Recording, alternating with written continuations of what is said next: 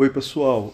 Uh, estou aqui folheando duas biografias do Karl Marx que eu gosto muito, né?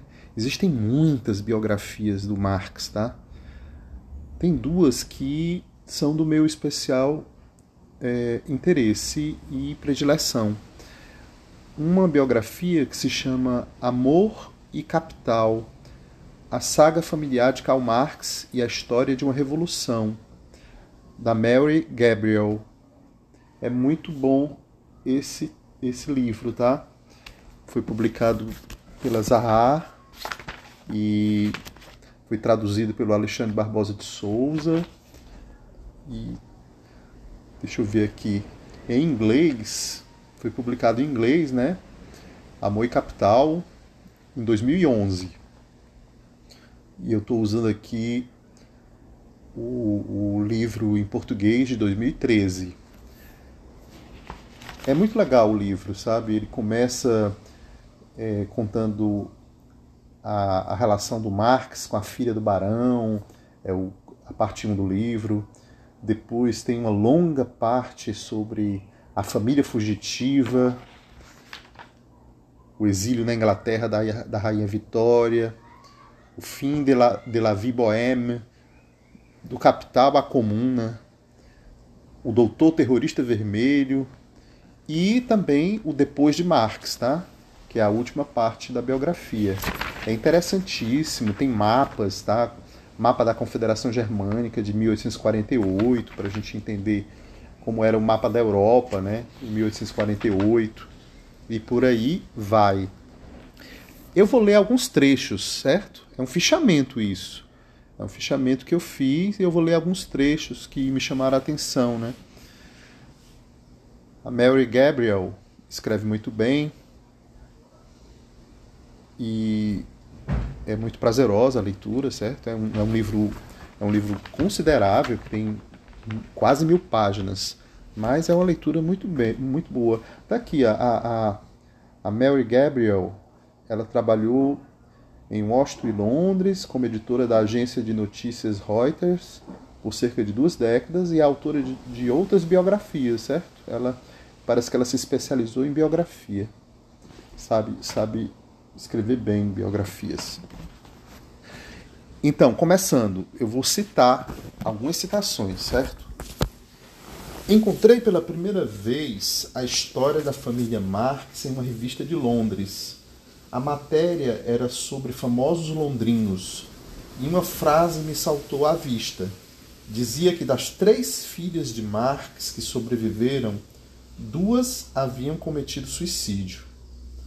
Parei a leitura do artigo no meio ao me dar conta de que não sabia praticamente nada da família de Marx ou de sua vida pessoal. Para mim, ele era um uma enorme cabeça no alto de um pedestal de granito no cemitério de Highgate e uma obra teórica materializada em centenas de livros. Nunca havia pensado nas mulheres que lhe davam comida todos os dias enquanto ele lutava para criar uma teoria que iria revolucionar o mundo. Nem pensara na vida do homem cujas ideias haviam originado o socialismo europeu e espalhado o comunismo da Rússia à África, da Ásia ao Caribe. Comecei a estudar para conhecer a história deles. Descobri que todos os aspectos da filosofia de Marx cada nuance de suas palavras haviam sido dissecados e que dezenas de biografias haviam sido escritas a partir de todas as perspectivas políticas, mas que em inglês não havia um só livro que contasse a história completa da família Marx. Esse, esse é, o, é, o, é o foco tá, da biografia, é a história da família. É muito interessante isso. A autora vai, vai destacar né, que logo após a morte do Marx, em 1883, seus seguidores tentaram limpar sua imagem, eliminando qualquer referência à sua pobreza, sua embriaguez e o mesmo fato de que ele tinha um apelido, Mor, Mouro, pelo qual era conhecido desde os tempos da universidade. Então, mais tarde, durante a Guerra Fria e novamente após a queda do Muro de Berlim, sua biografia se tornou parte do campo de batalha ideológico entre o leste e o oeste os detalhes de sua vida e, por extensão, da vida de sua família mudavam conforme a descrição do santo comunista ou do pecador iludido. A depender da cidade onde o autor estivesse escrevendo, logo ficava claro que qual versão da vida de Marx se oferecia ali, ou seja, a própria biografia do Marx virou um objeto de disputa política, né? Interessante isso. Eu, tô, eu que estou comentando isso, tá? A autora continua. Os detratores de Marx muitas vezes o acusavam de viver uma vida burguesa de luxos enquanto fingia lutar pelos trabalhadores. Tais acusações surgiram no início da vida de Marx e o seguiram ao longo do século XX, nos esforços para desacreditar a ele e a sua obra. Por outro lado, aqueles que queriam alçar Marx a um pedestal socialista lutaram por anos para negar que ele era pai do filho de Helene de Muff, o Fred. Havia cartas nos arquivos de Moscou em que membros do partido discutiam a paternidade de Fred mas Joseph Stalin, quando ficou sabendo delas por David Ryazanov, diretor do Instituto Marx Engels, referiu-se a essas cartas como um caso mesquinho e instruiu Ryazanov a deixar que se perdessem no fundo dos arquivos. As cartas não foram publicadas por, por cerca de 50 anos. A história da família Marx é tão rica que elucida também o desenvolvimento das ideias de Marx, uma vez que se desenrola sobre o pano de fundo do nascimento do capitalismo moderno. O sistema capitalista do século XIX amadureceu com as filhas de Marx. Então a, é, a autora está aqui lembrando que tem essa, essa, essa coincidência cronológica, né, gente? Entre a história da família Marx e a história do, do nascimento do próprio capitalismo moderno. E esse é um mote, é o mote que a autora usa para para iniciar a, a, a, sua discussão. Interessante que ela começa, ela começa a contar a história do Marx a partir do ano de 1851 em Londres. Sabe, ela, ela já fala desse momento do, do Karl Marx e da família Marx é, na chegada a Londres, né? Porque Londres, é, a Londres da Rainha Vitória, a cidade mais rica do mundo, diz a autora, uma, uma Londres generosa, liberal, despontava como um farol na escuridão das águas agitadas do Mar do Norte, um santuário para os infelizes e desamparados. Né? Os primeiros a chegar foram os irlandeses, fugindo da pobreza e da fome, mas depois das revoltas por todo o continente, também alemães, franceses, húngaros e italianos, nas vestimentas extravagantes de suas terras natais, desembarcaram aos montes pelas ruas de Londres. Eram refugiados políticos após tentativas fracassadas de derrubar a monarquia e lutavam pelas liberdades mais fundamentais. Então, Marx tá, faz parte de um fenômeno social, certo? Marx é um, um, um desses refugiados, mas não era o único, né? São, são muitos, né? Como a autora está aqui lembrando. O mais frequente, contudo, era venderem-se a si mesmos por hora ou por dia no trabalho ou na prostituição. Ou seja, os recém-chegados aí estavam numa situação difícil, né? Uma situação bem complexa. A revolução de Marx, diz a autora, não seria do tipo que ele mesmo ridicularizava como bravata de bar, defendida por emigré em sociedades secretas nas quais dividiam os espólios de uma guerra vencida só na própria imaginação. E tampouco seria o levante utópico exposto pelos socialistas franceses que sonhavam com uma sociedade modelo, sem qualquer ideia de quais seriam os passos concretos necessários para construí-la. Não, a revolução de Marx teria raízes na premissa fundamental de que nenhum homem tinha direito de explorar outro homem e de que a história se movia de tal modo que as massas exploradas um dia triunfariam. Contudo, Marx compreendia perfeitamente que tais massas sequer reconheciam a si mesmas como donas de uma voz política, muito menos como detentoras de poder. Também não tinham noção de como o sistema econômico ou a política funcionavam Marx estava convencido de que se conseguisse descrever o caminho histórico que levara às condições do meio do século XIX e assim revelasse os mistérios do capitalismo, poderia oferecer um fundamento teórico sobre o qual construir uma sociedade nova e sem classes. Sem essa espécie de fundação, o resultado seria o caos. Nesse íntere, sua família precisar, precisaria se sacrificar, enquanto ele não terminasse seu livro O Capital. Teriam de passar por privações. Na verdade, a jovem, a jovem família Marx já conhecia bem a necessidade. A distância entre os Marx e os menos afortunados das ruas era muito menor que os três andares que os separavam. Em 1851, quando Marx começou a escrever seu livro, O Capital, doenças decorrentes dessas privações mataram dois de seus filhos. E os pequenos corpos foram velados em caixões baratos nos mesmos cômodos onde as outras crianças comiam e brincavam. Sua esposa, Jenny, filha de um barão prussiano e celebrada por sua beleza, fora obrigada a penhorar objetos da família, da prataria aos próprios sapatos, a fim de pagar os, de pagar os credores que batiam incessantemente à sua porta. E o filho malandro de Marx, Edgar, já havia absorvido as lições das ruas com as crianças pobres hum, irlandesas hum. Que lhe ensinaram a cantar e depois a roubar. Porém, o que mais preocupava Jane e Marx eram as filhas. Os homens que visitavam o pai dia e noite eram quase todos fugitivos. As crianças raramente tinham lugar para brincar que não estivesse apinhado de exilados, enfumaçando o ambiente com charutos e cachimbos e enchendo seus ouvidos de conversas grosseiras e ideias revolucionárias. Edgar crescera nesse ambiente. Adorava histórias de bebedeiras intermináveis e, para a alegria de Marx, entoava a, pleno, a plenos pulmões as canções rebeldes que os amigos do pai lhe ensinavam. Mas os pais sabiam que a única esperança das meninas de escapar a uma vida de pobreza era uma educação burguesa na companhia de mocinhas de família. Não importava quão comprometidos estivessem com a causa, nem Marx nem Jane queriam ver as filhas condenadas a viver com aqueles tipos de homens que subiam a escada estreita de Dean Street, batendo a porta deles com a barriga vazia, mas com a cabeça cheia de sonhos radicais. Jane maldizia a sina que condenara seus filhos a uma vida de indigência num apartamento miserável, cheio de móveis quebrados de segunda mão. Interessante isso, né? A autora está aqui explorando os sentimentos mais íntimos da família.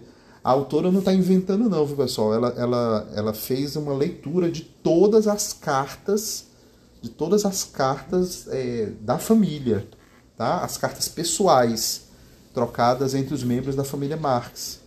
Então ela está interpretando a partir daí. É, é a principal fonte dela, são essas cartas. Essa questão da Jane, né? A Jane é um, um, uma questão muito interessante, porque ela nasceu Jane von Westphalen, né? Que era era uma das era uma das moças mais cobiçadas da, de Trier, da cidade onde Marx nasceu, né?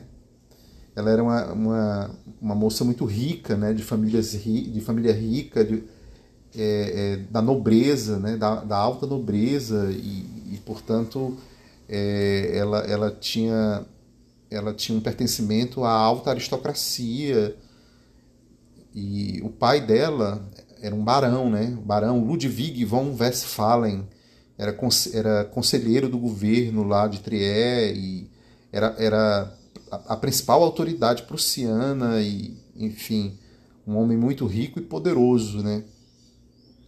E, e essa relação aí que iria ocorrer uh, entre, entre o barão e, e, e o jovem Karl Marx é uma coisa muito interessante uh, de certo modo, a própria Jane, né, ela era uma, uma pessoa intelectualmente preparada, certo? Muito, era uma intelectual, né?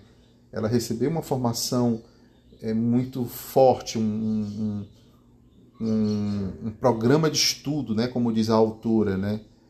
Ela, ela estudou bastante filosofia e literatura e então ela tinha muita, muita leitura, a Jane, né? intelectualmente muito, muito preparada. O próprio Barão né, era um intelectual também, o, o pai da Jane era um desses intelectuais é, que estavam discutindo todas as ideias principais da época, né? questões da liberdade, da igualdade, a própria noção do socialismo. Então, era um, um, um indivíduo situado nos debates. Né? E aí, o que foi que aconteceu?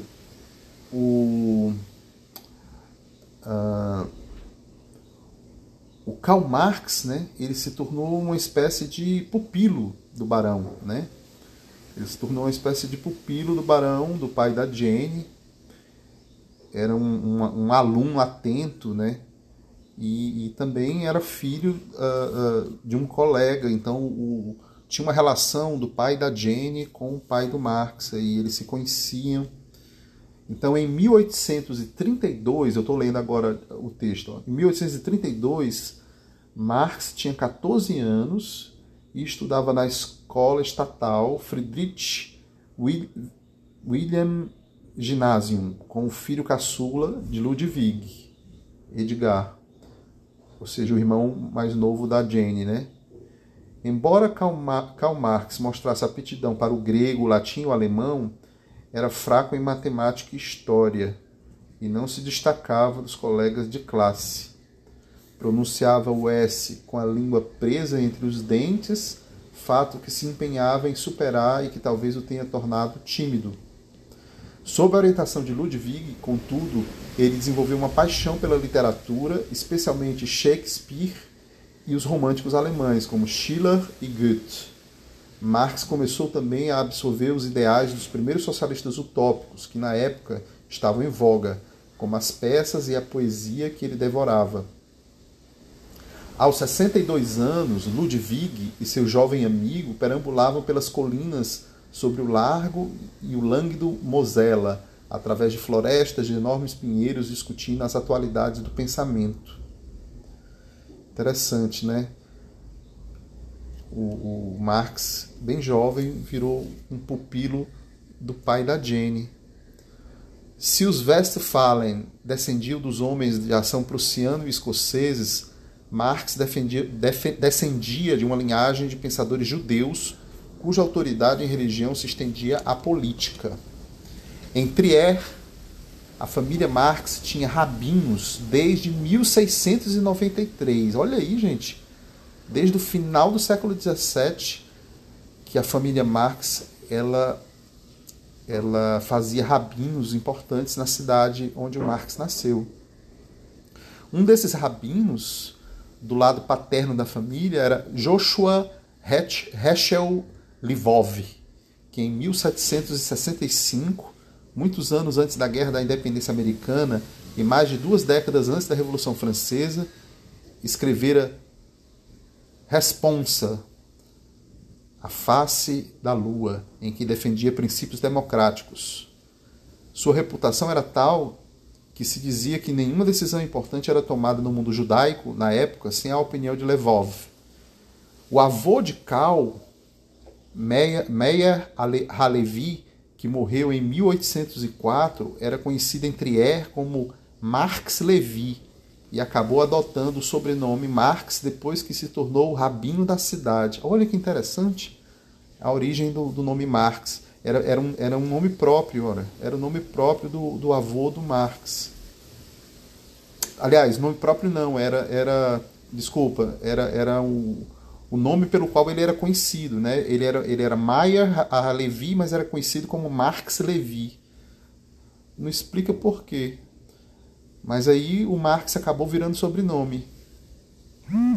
E a tradição rabínica da família continuou durante a infância de Cal. Seu tio Samuel foi o rabino mais velho de Trier até 1827, e o avô materno de Cal era rabino em Nijmegen, na Holanda.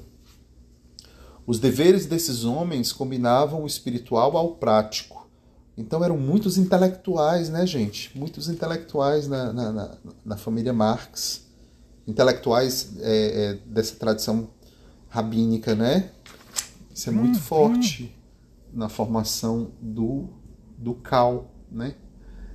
E aí, antes e depois, a autora, a autora explica aqui, ó, antes e depois da ocupação francesa da Prússia Ocidental, os judeus eram vistos com desconfiança, quando não com aberta hostilidade, como forasteiros no reino da cristandade.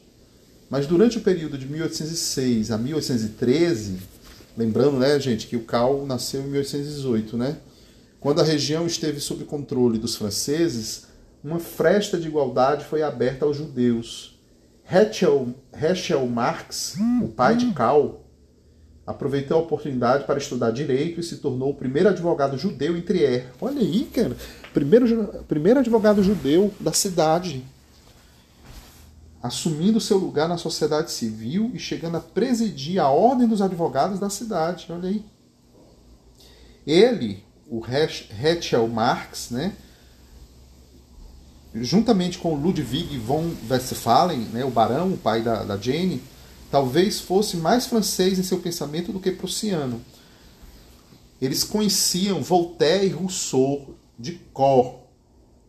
Olha aí. Então, dentro de casa a discussão, a discussão passava passava pelo debate mais importante da, da época, né?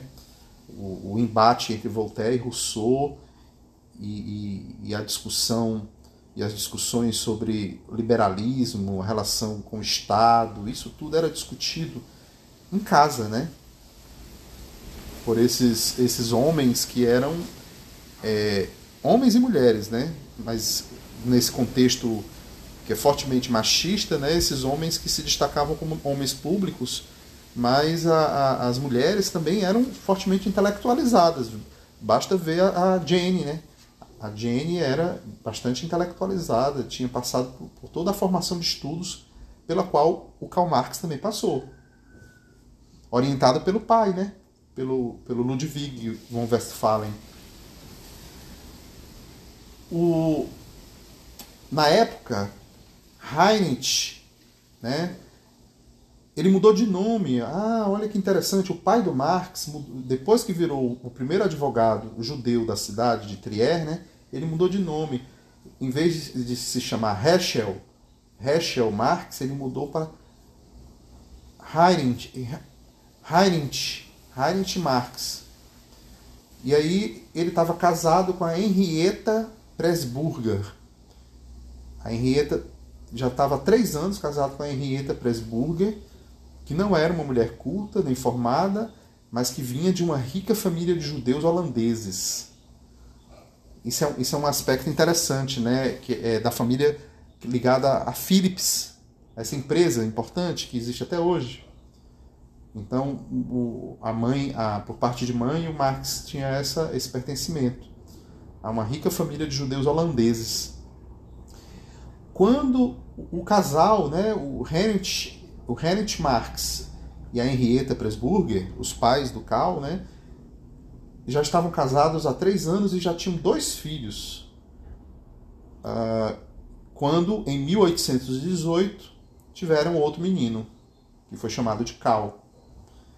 Por uma questão de respeito, Henrietta não se converteu enquanto seus pais eram vivos ao cristianismo, assim como as crianças, que só o fariam em 1824. O pai do Marx né, se converteu ao cristianismo.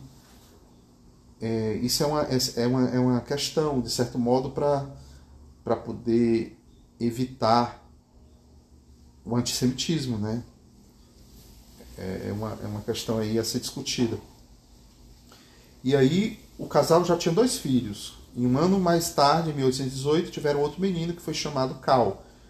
Por uma questão de respeito, Henrietta não se converteu enquanto seus pais eram vivos, assim como as crianças, que só o fariam em 1824. Olha, então o Cal era convertido. Novamente, a conversão não era uma decisão religiosa, mas prática. Cal, com seis anos, àquela altura, não poderia frequentar a escola pública como judeu, Olha aí, era uma questão prática. Se ele não tivesse se convertido, não poderia frequentar a escola pública. Assim, o jovem Cal cresceu nessa encruzilhada de culturas conflitantes. Era luterano de um lar, de um lar judaico numa cidade extremamente católica. Olha que interessante. Ah, o, o pai dele e a mãe se converteram ao luteranismo e não ao catolicismo mesmo vivendo numa, numa, numa cidade predominantemente católica. Por que, será, por que será, hein?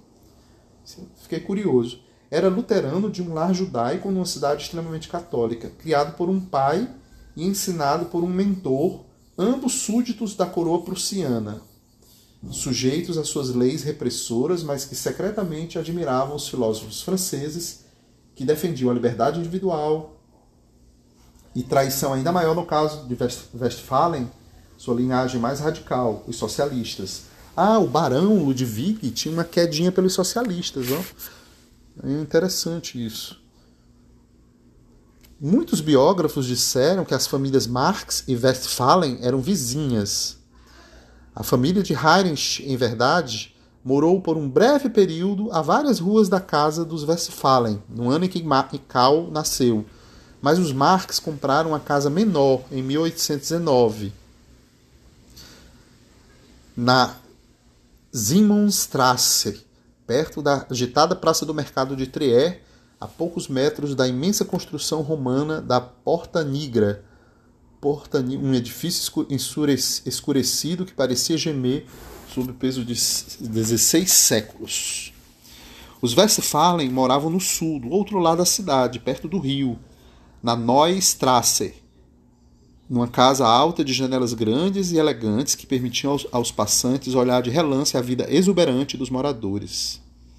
As duas casas eram distantes geográfica e culturalmente. A casa dos Westphalen cintilava num turbilhão de atividades sociais, com Dante, Shakespeare e Homero sempre presentes nas festividades, graças a Ludwig, que recitava Homero de memória e o bardo em inglês. E o latim e o francês vinham naturalmente à tona em meio às conversas, como se fossem meras extensões do alemão que todos falavam na família. Interessante, né? Uma, uma, uma família erudita, né? Uma família aristocrática erudita, a família da Jenny, né? Os convidados eram entretidos com esquetes dramáticos e poesia, enquanto a criadagem punha a mesa para jantares suntuosos que se estendiam noite adentro e acabavam ruidosamente pelas ruas quando os convidados partiam em suas carruagens e cocheiros de libré. Por contraste, a casa dos Marx, que em 1832 crescera ao incluir a oitava criança, meu Deus, oitava criança. O, o Marx tinha, o Karl Marx tinha sete irmãos. Era uma casa silenciosa. O pai de Karl era um intelectual meticuloso e passava seu tempo antes lendo que recitando, enquanto a mãe falava mal alemão com seu forte sotaque holandês. Ela não participava da sociedade de Trier e parecia não ter qualquer intenção de expandir seu mundo para além das necessidades imediatas de sua família. Eram amorosos, mas não exatamente alegres, moderadamente prósperos. O trabalho duro de Heinrich e a parcimônia da família lhes, lhes permitira comprar dois pequenos vinhedos mas sem fartura. Marx respeitava seu pai, apesar de frequentemente se rebelar contra seus conselhos. Mas desde cedo sua relação com a mãe coruja foi tensa. Ele parecia culpá-la pela melancolia que impregnava a casa. Apesar das diferenças entre as duas famílias, contudo, suas vidas se interligariam. Ludwig von Westphalen e Heinrich Marx estavam entre os 200 protestantes da cidade e eram membros seletos dos mesmos clubes sociais e profissionais. Karl Marx e Edgar von Westphalen, que é o irmão mais novo da Jane, né, eram colegas de classe. Na verdade, Edgar seria o único amigo de Karl desde a época da escola. Ah, eram amigos de infância. E Sophie Marx, a irmã mais velha e mais íntima de Cal, era amiga de Jenny. Olha aí o destino das duas famílias com destinos entrelaçados pela amizade. A amizade do barão com o pai do Marx, a amizade da, da irmã mais velha do Marx com, com a Jenny, que viria a ser esposa dele, né? E, e a amizade dele com o Edgar, o, o, o irmão mais novo da, da, da Jenny relações muito, muito íntimas, né? muito fortes. As crianças estavam sempre umas nas casas das outras, e talvez tenha sido a amizade de Cal com Edgar, mais do que sua relação com o pai de Jenny, que tenha primeiro chamado a atenção dela. Edgar, que era apenas cinco anos mais novo que Jenny, era seu único irmão de pai e mãe, e ela contaria a uma amiga muitos anos mais tarde que ele tinha sido o ídolo da minha infância, meu único e amado companheiro. Edgar era bonito e atraente, com seus cabelos desgrenhados que lhe davam ar de poeta, mas não era um intelectual. Era impulsivo como um menino e, portanto, protegido e mimado pelos pais e pela irmã mais velha. Relativamente, relativamente estudioso, Marx foi visto como uma boa influência para ele. Qualquer que fosse o caso, Karl, rapidamente absorvido pela família, por Edgar, que se tornaria o primeiro discípulo de Marx. Olha aí, Edgar como o primeiro discípulo de Marx, o amigo de infância, né? Por Ludwig, encantado com o cérebro notável do rapaz, e por Jane, que não conseguiu ficar indiferente àquele adolescente que impressionava tanto os dois homens que ela mais amava. Ah, olha que interpretação interessante. O, o, tanto o pai da Jane quanto o irmão mais novo da Jane eram loucos pelo, pelo Cal. Gostavam muito do Cal. Em 1833 e 1834, a posição do governo quanto aos dissidentes aproximou ainda mais as duas famílias. Ah, interessante, eles eram, eram, eram famílias protestantes, né? Mas no caso da família Marx, eram protestantes convertidos, porque era uma família é, judia, né? E aí as perseguições acabaram aproximando as duas famílias. E aí essa, essa aproximação foi, foi fundamental para o, o entrelaçamento entre essas duas famílias que resultaria na aproximação da Jane, aproximação amorosa entre a Jane e o, e o jovem Karl Marx. A Jane era mais velha, né, do que. Enfim. Eu vou depois dar continuidade, tá? Eu aqui vou dar uma parada para não ficar muito cansativo e depois eu dou uma continuidade com a, o que aconteceu a partir de 1838 em Berlim. Cenas do próximo capítulo da história da família Marx contada aí pela Mary Gabriel.